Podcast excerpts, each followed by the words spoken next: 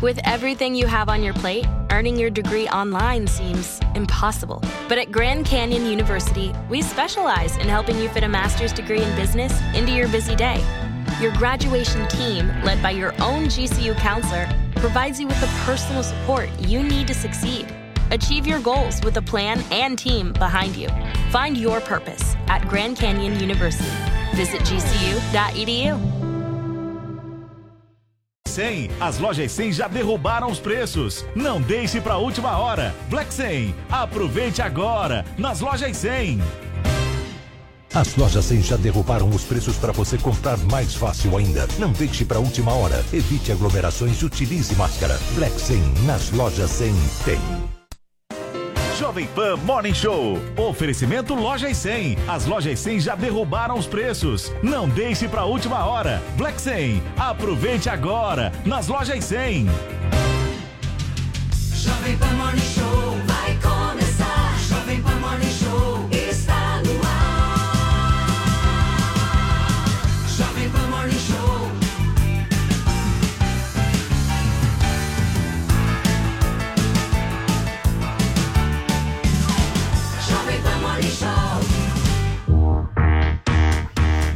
Fala, excelência! Ótima sexta-feira pra você, sextou! Estamos entrando no ar com mais um Morning Show aqui diretamente dos estúdios da Panflix em São Paulo, na Jovem Pan, a rádio que vocês sabem muito bem, mudou tudo, virou TV.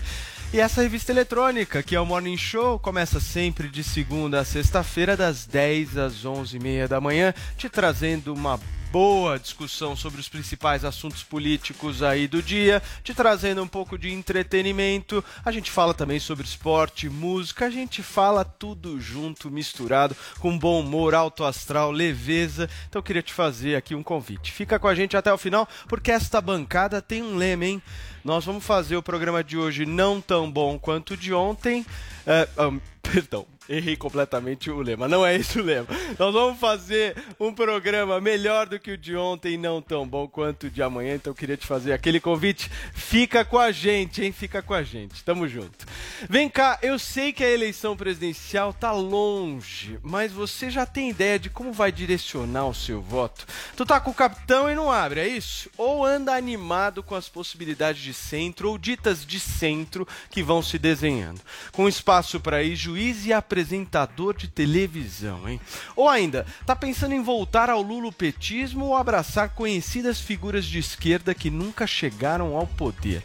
Se você estiver na dúvida, seus problemas talvez acabem agora. Em mensagem extraordinária nas redes sociais, o ator brasileiro expatriado José de Abreu informa que iniciou conversas com vistas ao lançamento de sua candidatura à presidência da República em 2022.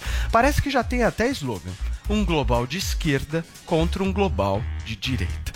Em instantes, a nossa bancada discute a sério o que muitas vezes é cômico, gente. A política brasileira e a corrida ao cargo executivo mais importante desse país. E mais no Morning Show desta sexta-feira. Isso não é uma vergonha. Um papo ao vivo em cores com o jornalista Boris Casoy.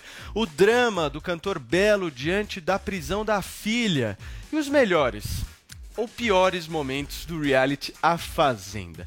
Peões e peoas, adrilos e adrilas, juntem-se à nossa fauna exótica e vamos juntos até as 11h30 da manhã no rádio, no YouTube e na Panflix.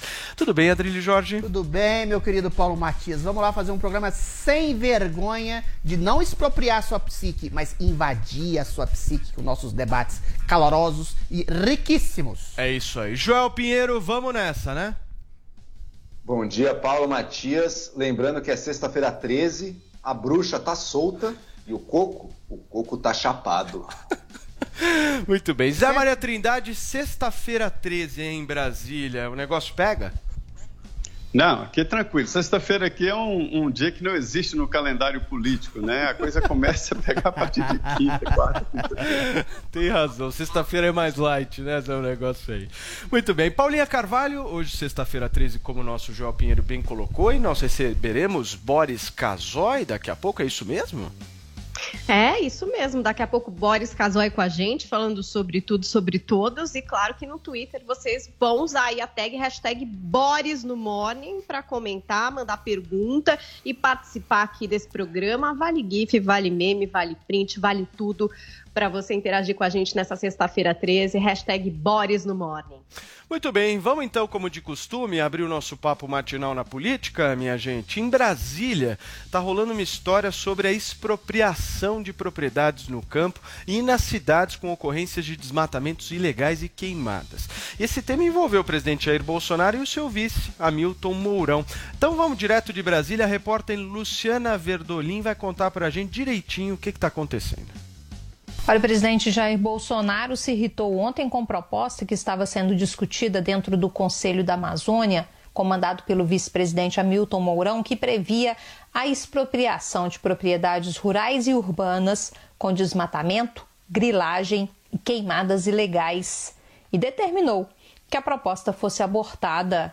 Bolsonaro descartou a possibilidade e ameaçou de demissão quem insistir na ideia. Se é uma pessoa que é demissível, no meu ver, é passível de cartão vermelho logo no começo. É a mesma coisa, com todo respeito. Se alguém do governo aqui começar a falar que, ah, vamos mandar uma PEC pro Congresso para legalizar o aborto, é cartão vermelho, de imediato. Tá? Ah, vamos lutar aqui pelo desarmamento. É cartão vermelho também, não tem conversa. Depois do ultimato de Bolsonaro, a vice-presidência explicou que a questão não estava fechada, era só uma discussão interna.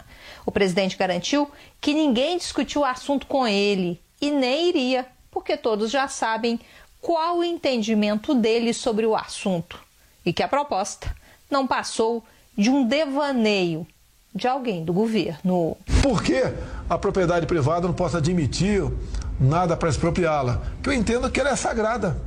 É um dos tripés da democracia, eu entendo dessa maneira, né? É exatamente a, um dos tripés é a propriedade privada. Você não pode viver e de repente, por uma ação qualquer, você vir a perder a sua propriedade privada. O presidente também prometeu divulgar na semana que vem o nome dos países que estão importando madeira retirada ilegalmente lá da Amazônia, por exemplo. A Polícia Federal está fazendo um levantamento para acompanhar a exportação e já fez até um DNA do material. Com isso, será possível identificar de forma rápida de onde vem cada madeira que chega aos portos para ser exportada. Segundo o presidente, os países que mais criticam o Brasil são exatamente os que mais importam a madeira de origem suspeita. De Brasília, Luciana Verdolim. Após o vice-presidente Tá Hamilton. aí, tá aí a reportagem da nossa Luciana Verdolim, diretamente da cidade onde o nosso Zé Maria Trindade está. Ô Zé, eu queria começar por você. O que, que o Mourão disse a respeito dessa história e o que, que isso tudo revela e mostra pra gente sobre a relação entre o Mourão e o seu chefe, né, que é o presidente Jair Bolsonaro? É, é uma relação que já está interrompida, né? Mas o, o vice-presidente Hamilton Mourão é muito leal e continua ali na sua função de vice-presidente da República. É, eu já fiz essa pergunta para ele duas vezes e a resposta é ensaiada. Ele cita a Constituição e suas funções de vice-presidente da República, né? Ele já sabe que não será o candidato a vice na chapa de reeleição, aceita e já há, inclusive, convites para ele se candidatar a senador por vários estados, inclusive, né? E ele deve continuar na política. Os bolsonaristas mais próximos ali me dizem que o Mourão, eles, eles falam reservadamente, ah, o Mourão é um, traíra. Não é, não é. O, o vice-presidente Hamilton Mourão, ele teve uma oportunidade no momento em que o presidente estava muito fragilizado politicamente. De- líderes me contaram que chegaram para ele para conversar. A hora que começava a conversar, ele "Ah, não toca nesse assunto. É, é, não há chance de se fazer um, um impeachment sem a participação ativa do vice-presidente da República. Porque no caso de impeachment, o vice-presidente será o próximo presidente e é o que vai arrumar politicamente a casa, ou seja, distribuir os cargos. Nesse caso aí, há um conflito de debate sobre a Constituição. Um- eu participei desse debate, como evidentemente trabalhando durante a Constituinte, e foi um dos assuntos mais discutidos durante todo o processo constitucional. É sobre a função social da terra. E ficou no artigo privilegiado da Constituição, no artigo 2 é assegurada a todos a oportunidade de acesso à propriedade da terra, condicionada pela sua função social na forma prevista nesta lei. Ou seja, pede uma regulamentação que não aconteceu sobre esta função social da terra. Né? A função social, evidentemente, é dar acesso a trabalhadores, preservação do meio ambiente e coisas desse tipo. Né? É, o presidente Jair Bolsonaro disse que não havia o debate no governo e que era uma história da imprensa e tal. Não. Existiu, existe o debate interno no governo. O que não houve foi a decisão do governo, ou seja, do presidente da República. A propriedade, Paulo, ela é vista, e a Constituição até garante em outra parte contraditória, a propriedade é acima de tudo, até acima da vida. A, a Constituição garante a propriedade de tal forma que é, existe a possibilidade de você tirar a vida né, para proteger uma propriedade. Existe essa possibilidade. Então, a Constituição coloca a vida um direito relativo, porque a propriedade é acima da vida, mas tem a sua função social. Essa dubiedade que permite esse tipo de debate. O presidente já deixou claro que a propriedade é um bem indiscutível e nesta fala ele quer dizer exatamente isso. Mas que o debate existiu e existe, existe. Só que o presidente Bolsonaro já descartou a possibilidade de discutir aí o direito à propriedade no Brasil, principalmente no campo. Muito bem, Joel, deixa eu te fazer uma pergunta aqui que eu tô curioso, quero saber a sua opinião. O Bolsonaro e o Mourão se dão tão bem quanto você e o Adrilles? É, eu acho que apesar deles às vezes terem essas divergências públicas, e o Bolsonaro ele não tem receio de demonstrar isso, né? Quando ele está insatisfeito, mesmo com uma proposta, uma ideia que veio de dentro do governo, até do seu vice, ele fala abertamente. Mas eu não acredito também que haja essa, essa guerra entre os dois, assim, essa inimizade profunda. Por exemplo, com eu e com a deles, né? Se a gente se vê na rua, é porrada na certa. Não tem a menor, a menor condição, assim. Brincadeira, hein, gente? A gente se dá bem, nos vemos socialmente, inclusive. Não tem, não tem esse clima, não. Mas realmente, há atritos muitas vezes. Essa coisa da expropriação da propriedade foi só levantada lá pelo Grupo Amazônia, pelo, pelo que, que, é tocado pelo Mourão, né? Inclusive, as pessoas que eu conheço que já tiveram contato com o Mourão e, e com aí o centro da Amazônia nessa questão da preservação do meio ambiente diz que olha, eles estão comprometidos e querem fazer um trabalho sério. A questão é se vão conseguir, né? E às vezes surgem essas propostas, teve a coisa das ONGs, agora da propriedade, propostas que são ventiladas, mas que não estão muito claro ainda se, se havia uma intenção real de colocá-las em prática. Eu não sou, assim, por princípio, contra qualquer ideia de expropriação como punição de violações muito graves. Então, violação ambiental muito grave ou trabalho escravo coisa seríssima. Eu acho que sim, a pessoa aí ela perde o direito e teria sua propriedade expropriada. Mas, de fato, com a insegurança jurídica do Brasil, a gente sempre fica com o pé atrás também, né? Porque daí qualquer rolo da justiça, É. você não tem certeza se a propriedade continua sua, então fica uma insegurança jurídica muito grande também. Se a gente conseguir acertar mais a questão da segurança jurídica, eu não seria contra, não, a expropriação.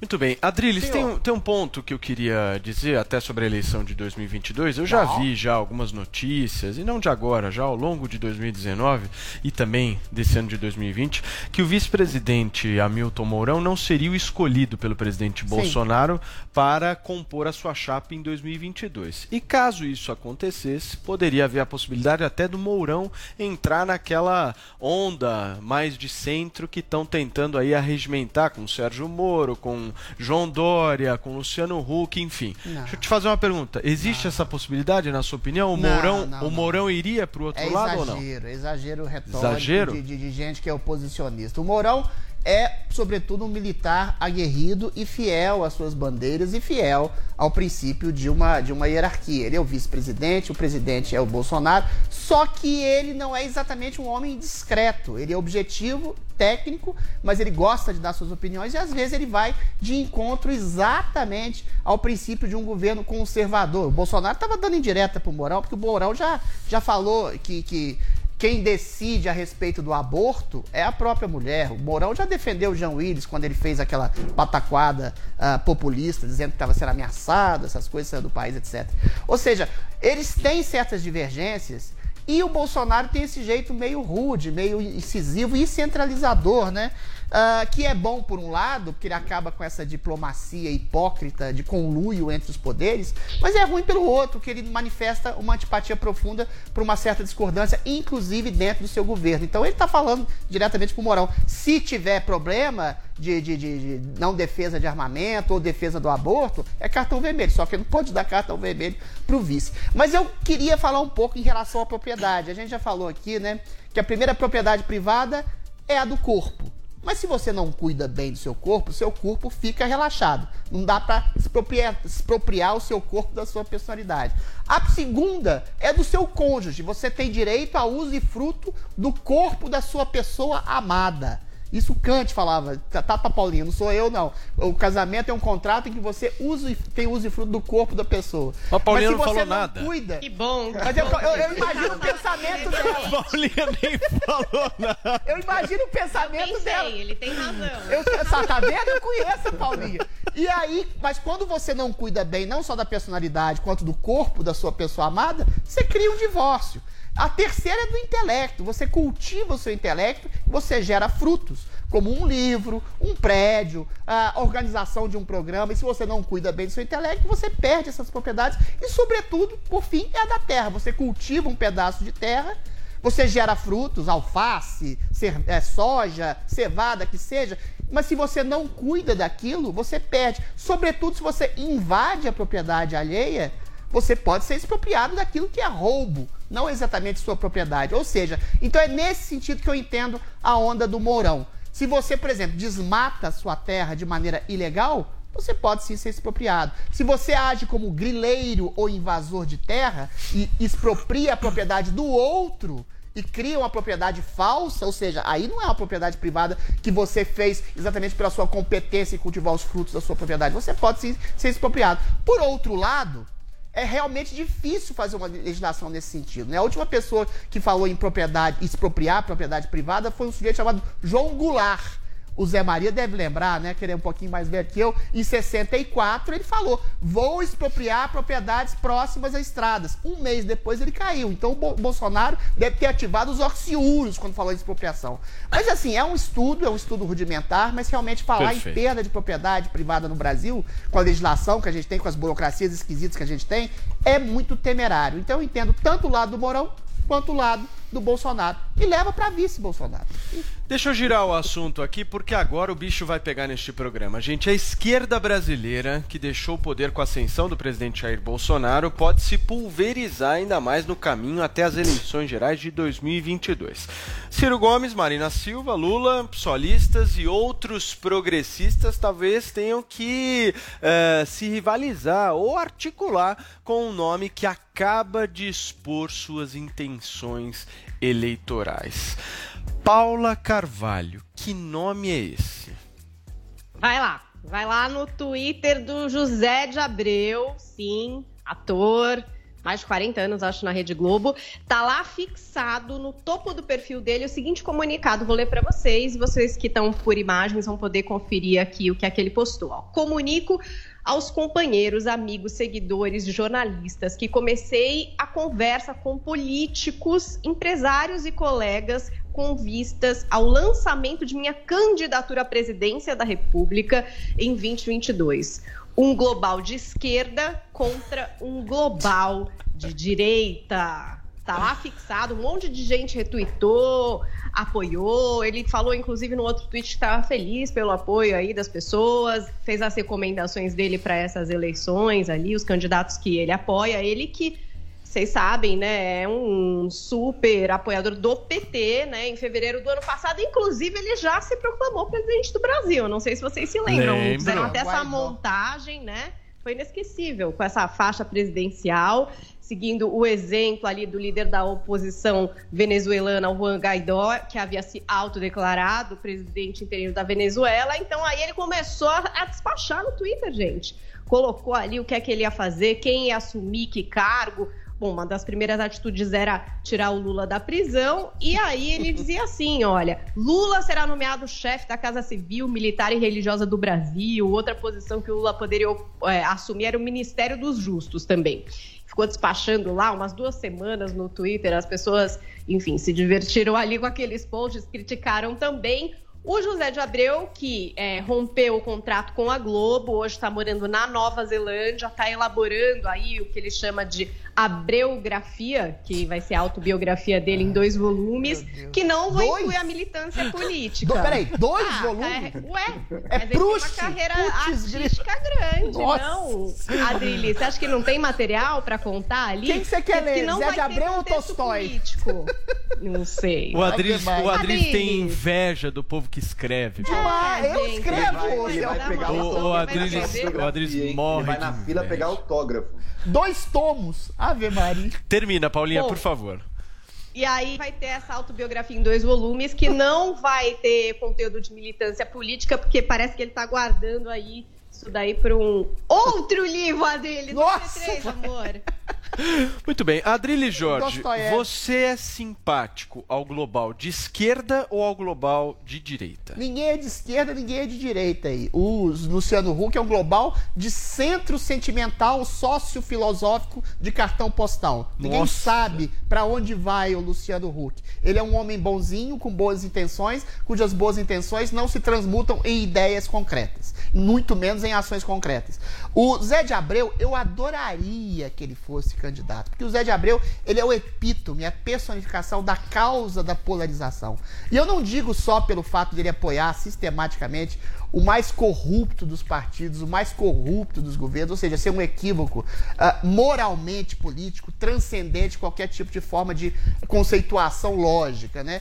É porque ele exatamente ele é epítome daquele cara que demoniza um aniversário, em que vê no outro tudo absolutamente de ruim. E aí, nesse sentido, ele já cuspiu em mulheres, já insultou a Regina Duarte, chamando ela de velha decrépita, já fez insultos pavorosos, asquerosos a pessoas próximas. Ou seja, ele moraliza a questão do outro que se nega a. a- não, do outro que, que pensa de maneira distinta dele, né? E aí massacra o outro inclementemente. Ele é epítome também, exatamente dessa passada de pano, pano não, uma toalha quilométrica, nos malefícios de alguém que se coloca como progressista esquerdista. Se ele fosse um cara mais ao centro ou menos de esquerda, ele seria, teria sido defenestrado pelas redes sociais como um proscrito, talvez estivesse até preso. É um sujeito que já insultou de maneira bárbara, violenta, agressiva, asquerosa as pessoas e sempre tem esse caldo de restauração do seu caráter, exatamente pela perspectiva dele ser um progressista. Então eu acho que ele seria muito mais interessante no sentido de ser um símbolo psiquiátrico da causa da gente estar nesse período de polarização. Eu tô aqui com o meninão, eu até beijo na boca do meninão se ele quiser. Nossa é uma gracinha. Senhora. Ele, ele discorda de mim, mas a gente consegue Ele é uma gracinha? nossos contrastes. Que papo é esse, Ele meu? precisa lavar o cabelo de Que vez em quando. papo a gente estranho. precisa relativizar os contrastes e aprender com o contraste do outro. Então, a, a manifestação do Zé de Abreu, dois tomos, é uma manifestação de ódio gratuito a quem pensa diferente. Então, ele é o exemplo dessa polarização mais radical e mais tosca e dessa covardia progressista em não apontar os erros para o próprio umbigo, né? Então, tomara que seja.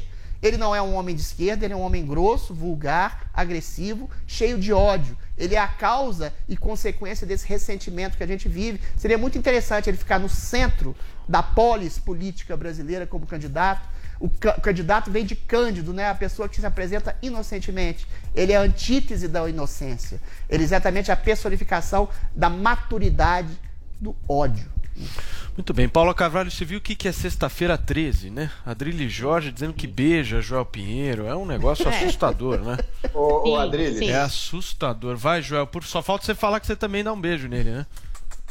Não, em primeiro lugar, Adrilles, você pense duas vezes antes de falar do meu cabelo, hein? Olhe, pra, olhe no seu espelho e. Eu vou e fazer a implante, vou ficar igual o Neymar. cabelo. O meu é sedoso, muito bem lavado, inclusive. Mas, ó, falando sério.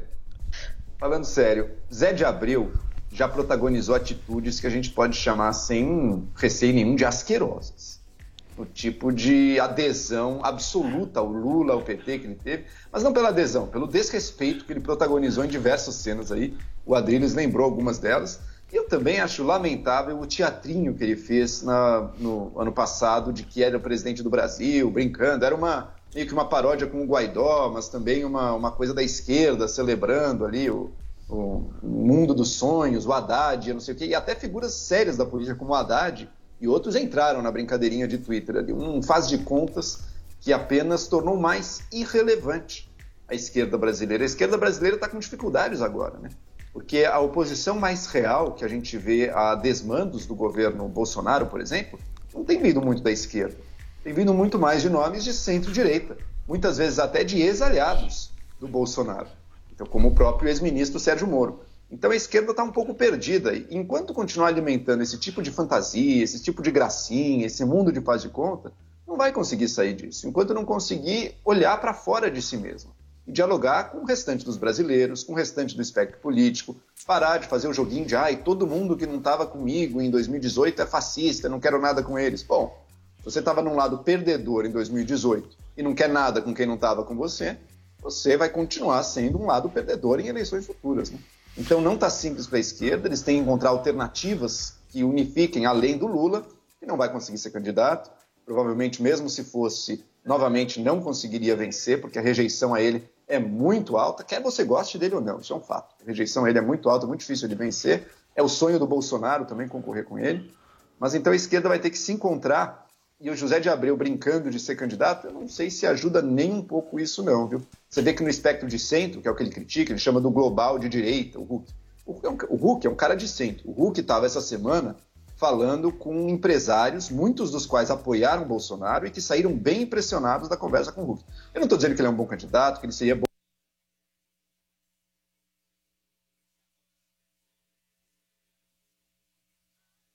ser candidato. Não sei se ele vai querer ser mesmo ou se na hora H vai voltar atrás, mas está se posicionando. Ele, assim como outros. A esquerda, mais ao lado do PT, continua no mundinho de fantasia, cuja fantasia maior é de que o Lula vai poder concorrer e vai vencer as eleições em 22. Enquanto continuarem alimentando isso, pode ter ator global, pode ter José de Abreu, pode brincar de faz de conta no Twitter, não vai mudar, não vai ter sucesso. Muito bem, Zé Maria Trindade, fica à vontade se você quiser dar alguma dica em relação ao seu cabelo, já que Joel Pinheiro e Adrilho. Jorge deram, né? Há espaço aqui no Morning para isso, fica super à vontade. Mas falando sério, Zé, a gente brinca com essa história toda, né? Vê Zé de Abreu aí e outras figuras, mas é trágico, né? A política brasileira se transformou num show de humor, né? É, mas eu, eu dou boas-vindas. Você sabe que eu gosto, Paulo. Eu, eu sempre cito um, um filme que eu assisti há muito tempo, um clássico de, eh, militar, que se chama Cruz de Ferro, em que soldados alemães eh, lutavam contra soviéticos sob o comando de um general que só tinha um objetivo, a Cruz de Ferro, uma condecoração que se ganha por bravura em campo de batalha. E aí eh, ele queria o general apenas para honrar o nome da família. E aí, no, no calor da luta, e- e numa batalha, um, um condecorado da Cruz de Ferro disse: Venha, eu vou te mostrar o campo onde florescem as cruzes de ferro. Então, quando eu vejo o Sérgio Moro, quando eu vejo o autoproclamado presidente Zé de Abreu e outros, o Luciano Huck, dizendo: Eu vou entrar para a política, eu sempre lembro dessa frase e digo: Venham, eu vou te mostrar o, o campo onde florescem os votos aí eles vão conhecer o que é o mundo da política. Zé de Abreu não terá espaço no PT, isso é claro.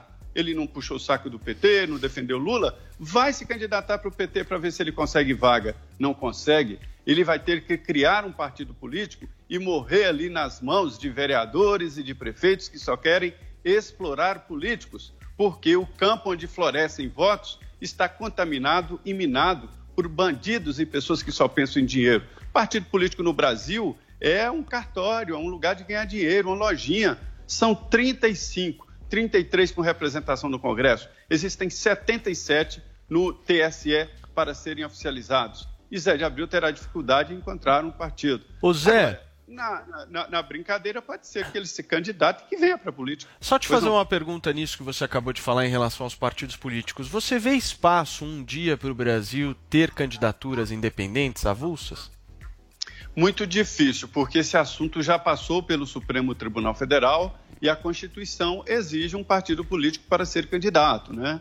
Mas há um grupo forte que tenta é, é, essa possibilidade, né? Isso foi discutido durante o processo constituinte. Outro assunto que ninguém fala, que caiu no esquecimento, é a história de deputados federais. Deputados federais seriam uma fatia de deputados votados no país inteiro. Eu acho muito coerente de pessoas que não estariam ligadas diretamente a, a estados ou municípios, mas preocupação com o país. Eu acho muito difícil, até juridicamente, de se implantar o, a candidatura avulsa. Mas, na prática, ela já existe, porque são tantos É. partidos políticos que não precisa mais se preocupar com isso. Jair Bolsonaro é um exemplo de que um avulso pode É. se candidatar. Ninguém entende Bolsonaro como eleito pelo PSL.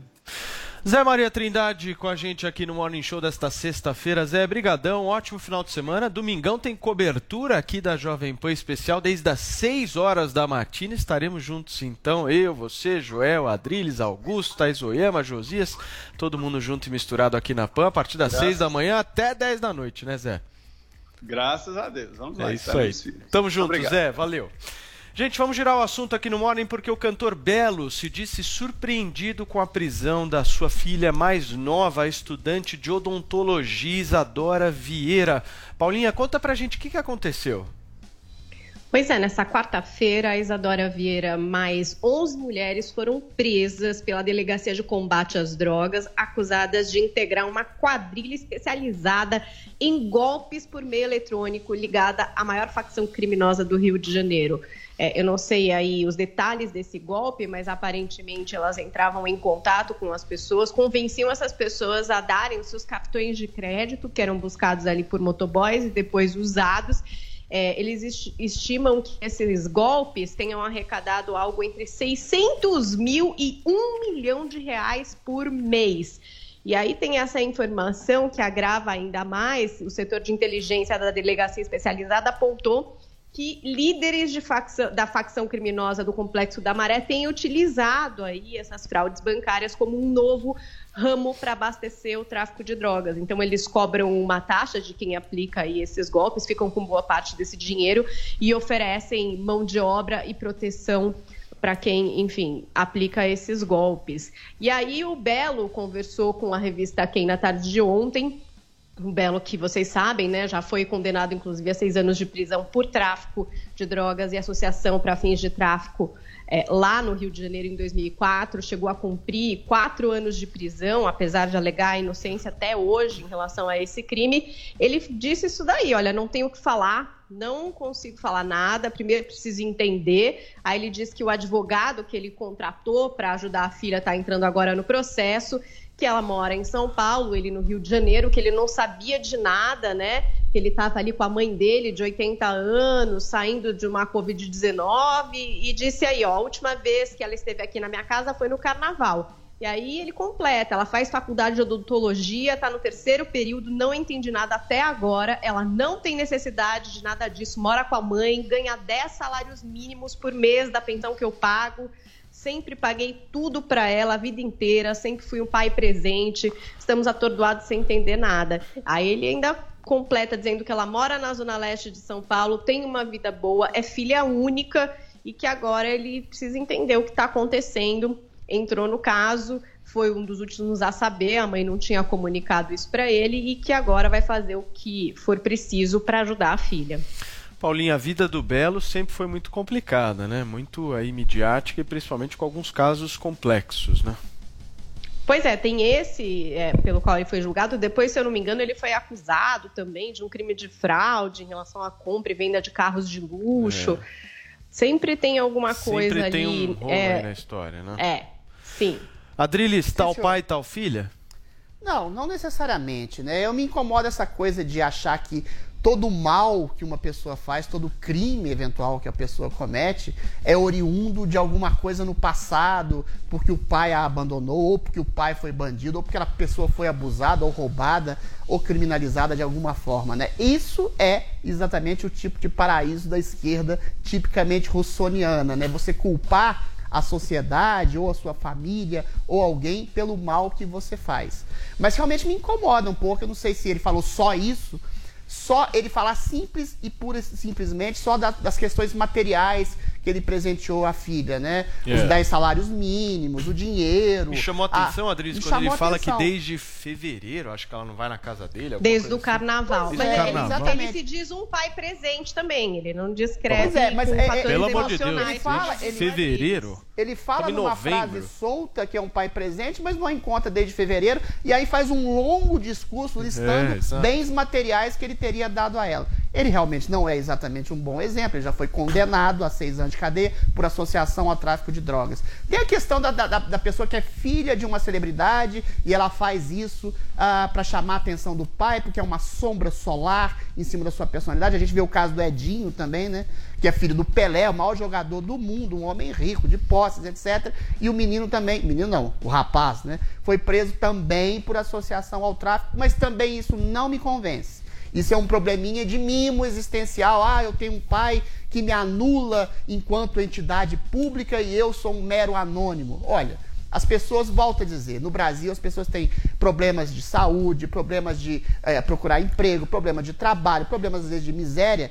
E mesmo assim a gente tem 99% de uma população rica em ética e moral que trabalha honestamente, não necessariamente culpando, como quer a esquerda russo- russoniana, a sociedade, ou o pai, ou algum abusador, ou algum ladrão na família. Ou seja, 99% da nossa sociedade é robusta, é robusta, ética e proba e não bota a culpa nem em pai, nem em sociedade, nem em civilização e nem no Estado. Lembrando, Culpa é Joel, dela. que o, o Belo teve perdão judicial, hoje está trabalhando, enfim, está na ativa, né? Tá com uma vida aí normal, mas já teve aí problemas com a justiça Sim. que ele teve que responder. Você acha que isso reflete de alguma maneira com a postura da filha dele? Eu acho que. Não, não, é, o- é é Joel. justiça. Joel, Dessa Joel. vez sou eu, também Mas ele não falou nome. Falei Falou nome, sim, é que, você, é que você tá com probleminha de audição. É a Vai lá, idade Joel. chegando, eu chegando ao fim. De fato, eu lembro bem quando ele teve problemas na justiça ali, eu lembro do caso todo. Eu não acho que é direta a coisa também, né? Talvez o exemplo do pai, não sei, mas é, é muito temerário você fazer esse tipo de inferência, né? Cada um é senhor e escolhe o seu caminho. Às vezes as influências que a filha recebeu, não em casa, mas dos amigos dela ali, é uma jovem, não sei com quem ela se relaciona também. Não dá pra botar toda a culpa aí no pai, por mais que ele tenha tido problemas. Também não dá pra isentá-lo, né? Não sei. Realmente não sei como é que é a relação. Ah, mas é que triste, né? Uma pessoa que realmente não precisaria estar cometendo golpes para ganhar um dinheiro extra, sabe? A pessoa vê que ganhar um dinheirinho a mais joga sua reputação, sua honra, sua moral no lixo, né? Mesmo que ela nunca fosse pega. Como é que você se olha para si mesmo à noite, sabendo que sem necessidade nenhuma você está enganando pessoas e aplicando golpes para tirar dinheiro delas? É né? uma coisa muito, uma postura aí muito, muito ruim. Eu acho que Muito ninguém deve ficar verdadeiramente feliz nessa situação. Perfeito. Paulinha Carvalho, eu vou ter que ir para um rápido intervalo comercial agora, mas sabe o que nós teremos na volta? Teremos a Fazenda, amores, tretas, lágrimas e situações incontroláveis daqui a pouco. Paulinha, teremos uma coisa melhor. Teremos os comentários de Adrilho Jorge e Joel Pinheiro da Fonseca sobre a Fazenda. Isso é muito melhor, você não acha? É pra isso que a gente paga a internet, Isso, né? É pra exatamente. isso que tá todo mundo assistindo Exatamente. Então aguenta aí que Joel Pinheiro vai analisar bem a postura da Jojo Todinho. é daqui a pouquinho, aguenta aí. Jovem Pan Morning Show. Na Jovem Pan. As lojas 100 já derrubaram Estamos de volta com o Morning Show aqui na programação da Jovem Pan. São 10 horas da manhã e 42 minutos. E pessoal, sextou. E a gente tem um compromisso hoje às 9 da noite, hein? O encontro com Fred Ring, Leandro Narlock, Vivi Tomasi e Renata Kirten, aqui na tela da Pan. Hoje os apresentadores do De Tudo Um Pouco recebem a ex-BBB influenciadora Maíra Cardi. Ontem quem esteve nos estúdios aqui da Panflix conversando com esse quarteto fantástico foi a jornalista de celebridades, a Fabiola Hyper. Vamos conferir um trechinho. Suzana Vieira. Gente, a Suzana Vieira me odeia, ela falou que eu sou mal amada. Agora. ah, Te então. odeia, né? É, só que eu queria fazer as pazes com ela. Vamos começar Por agora. quê? Por Vamos fazer uma odeia? terapia aqui, ó. Tem muitas, muita Não, eu conciliação. ia falar porque agora, ainda bem que eu não falei. Não, porque. Ah, eu queria fazer as pazes com ela. Ela tem cara de ser tão legal, tão grande. É meio pouco arrogante. Você acha? Um Eu acho ela arrogante, um pouquinho bem Eu acho que ela tem uma cara de super arrogante. Um pouquinho não. mas, é. Bem arrogante. Mas, por outro lado, ela deve ser divertida. Ela é legal pra uma Pra festa. festa, pra uma Se festona. ela quisesse fazer as pazes comigo, eu dou o dedinho e ficar de bem, sabe? vir na festa. Aí ela vem. Tá bom. Tá. Então vamos passar a Suzana Vieira pra lista de Mas eu não sou aprovados. mal amada, você quer não, pedir viu, desculpa? Suzana? Quer fazer. Ela falou mal amada e aquela outra palavra que acho feio falar, né? Qual mal. delas? Fala, você mal. Não sei. Não é mal Ah, amada e mal mal comida. Ah, Isso, entendi. Pode tá, falar é essas coisas aqui? famoso. ela falou Ela isso, falou ela isso. falou. É. E... Agora vai perguntar pra ela o que ela acha Mas desse termo. Eu imagino que ela vai dizer que é machista. Ah, lembrei uma coisa que eu falei Que é misógino, que é um absurdo falar que alguém é mal Só que ela não sabe nada da minha vida pessoal. Eu sei da dela toda. Sabe mais dela. Da minha ela não sabe falar isso. Essa é a vantagem. É, Então, agora, não, porque uma vez. Ai, meu Deus, eu Ela ficou nervosa porque uma vez ela tava comendo chiclete, mascando chiclete. Aí ela pegou o chiclete mastigado Aham. e deu na mão da assessora, assim, pra jogar no lixo. Joga nisso, pra jogar no lixo. Eu gostei da imitação, eu gostei. era o tem mais uma. meu aqui. Não, essa Não, ela mandou, ela joga no lixo, ai que nojo. Aí, eu, aí uma pessoa que tava nesse, nesse lugar viu e me contou. Cara, eu tenho Aí uma ela dúvida ficou com só. raiva. Tem uma dúvida. Porque isso é importante. Todo mundo sabe que na hora de jogar um chiclete no lixo. Tá aí, gente, nove da noite na Panflix, na Jovem Pan FM, em nossas plataformas digitais, é o de tudo um pouco. Não percam! Vamos nessa então, gente. Espaço para o entretenimento aqui no Morning Show. Ontem foi dia de eliminação no reality A Fazenda. Quem rodou, Paulinha? Pois é, mais de meio milhão de votos. E o eliminado da Fazenda dessa semana foi o Lucas Maciel, o Lucas Selfie. A Jojo, que é a preferida, que eu acho que ainda é, né, do Joel. Daqui a pouco a gente vai descobrir. Ela foi a mais votada para permanecer no jogo, recebeu 39,58%. E a Raíssa também se livrou aí da roça e acabou a segunda mais votada com 33,97%. Lembrem-se, na Fazenda as pessoas votam para quem fica. Então, quem recebe mais votos acaba ficando. O Lucas, ele era muito querido dentro da casa, né? Ninguém entendeu direito por que, que tiraram ele. As pessoas imaginavam que aqui fora todo mundo achasse ele o máximo e tal. Então, todo mundo ficou meio triste lá. Inclusive a Raíssa, que estava tendo um affair um chega mais com ele, então chorou Raíssa, chorou todo mundo por causa da saída do Lucas. Mas o momento da saída aconteceu uma coisa inusitada, porque olha o que é que rolou. Vamos ouvir o áudio. O Lucas voltou para dar tchau pro pessoal dentro da casa e ele não poderia, ele teria que ficar ali num lugar parado. Só que o Marcos Mion, por causa da Covid, está num telão. E aí eles deixaram o Marcos Mion no vácuo. O Lucas voltou para dar tchau para a galera, o que, enfim, não estava previsto no roteiro. Vamos ouvir aí esse momento em que o Marcos Mion ficou completamente vendido, sem conseguir controlar os participantes da Fazenda. E agora que não tem ninja pra parar isso? Quebra de protocolo total e eu aqui no telão. O que, que eu posso eu fazer? Eu vou gritar pra ver se ele me ouve. Lucas! Lucas! E aí ele Volta! lá, Lucas! Volta aqui! Volta aqui, Volta aqui, Lucas! E nada, né?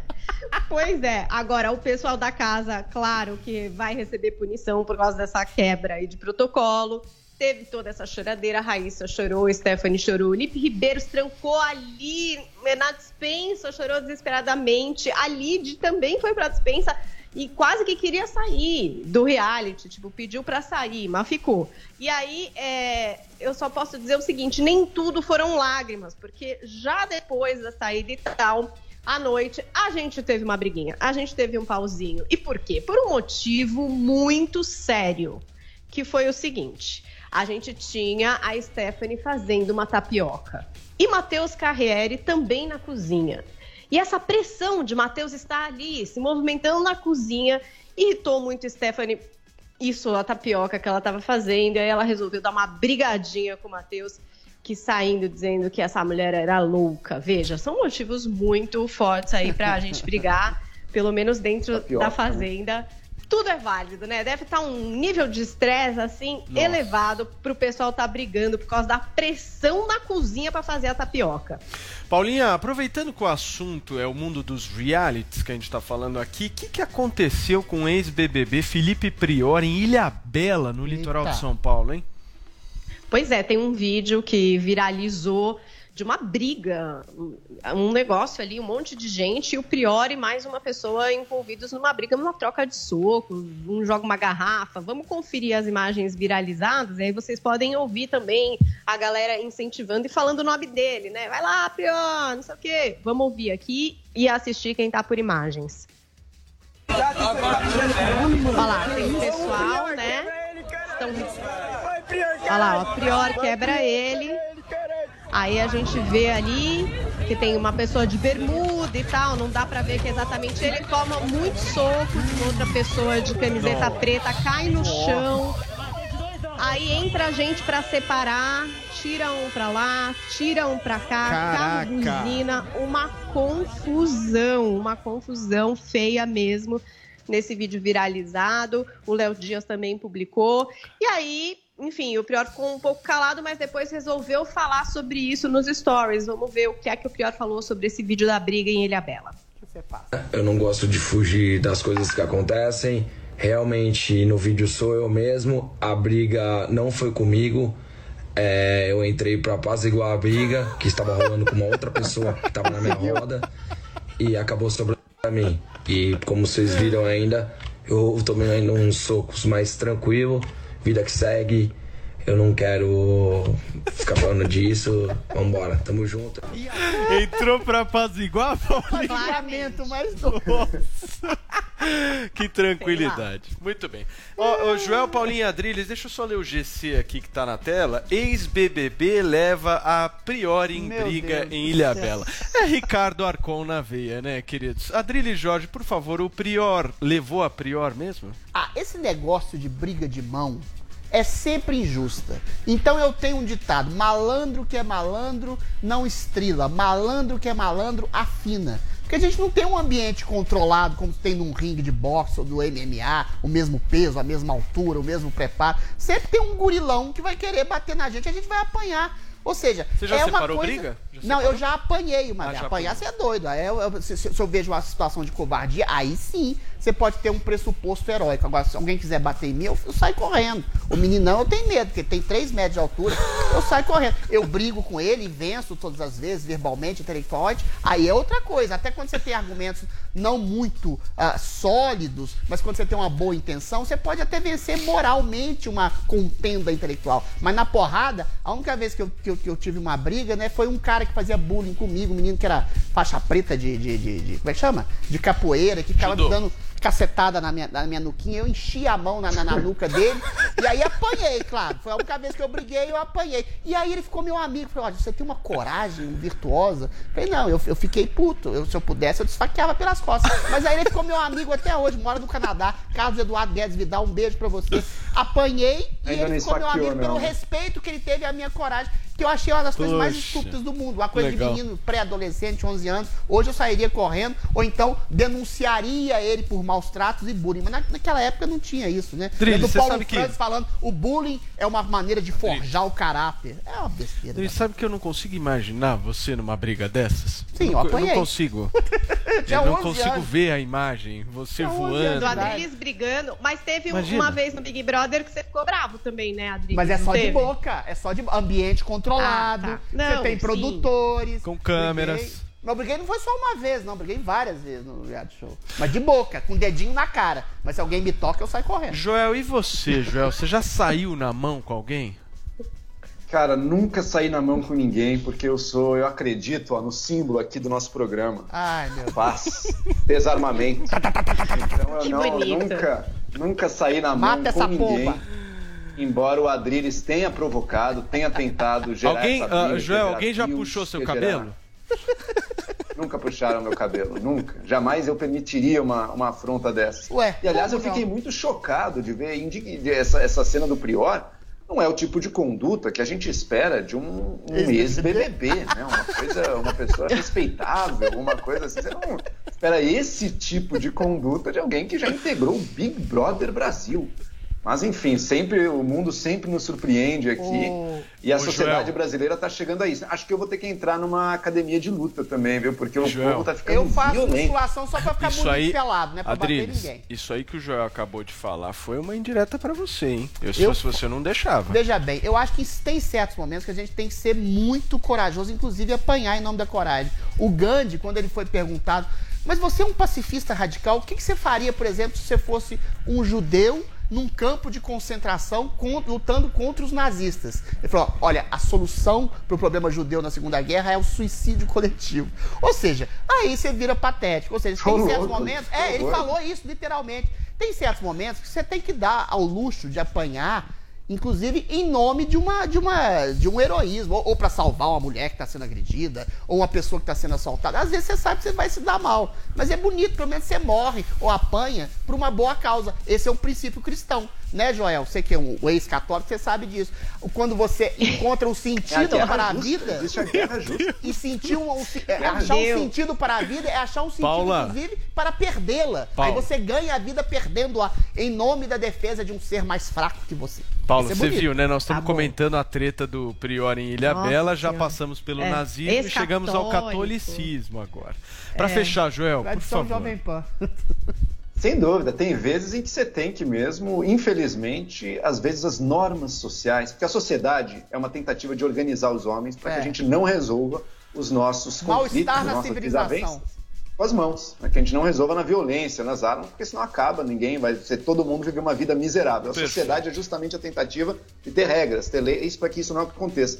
Mas chega alguns momentos em que o pacto social desaba, em que a situação se chapa o complaga com tal força que você já não tem mais ali as regras e, portanto, infelizmente, acaba sendo necessário às vezes. Gente. A violência nunca é o caminho, mas você tem que estar preparado. Já Eu vou ter dizia que, eu vou ter Bolsonaro. que, Adriles, eu vou ter que ir para um rápido intervalo comercial. Na volta, gente, tem Boris Casoy aqui no Morning, não percam.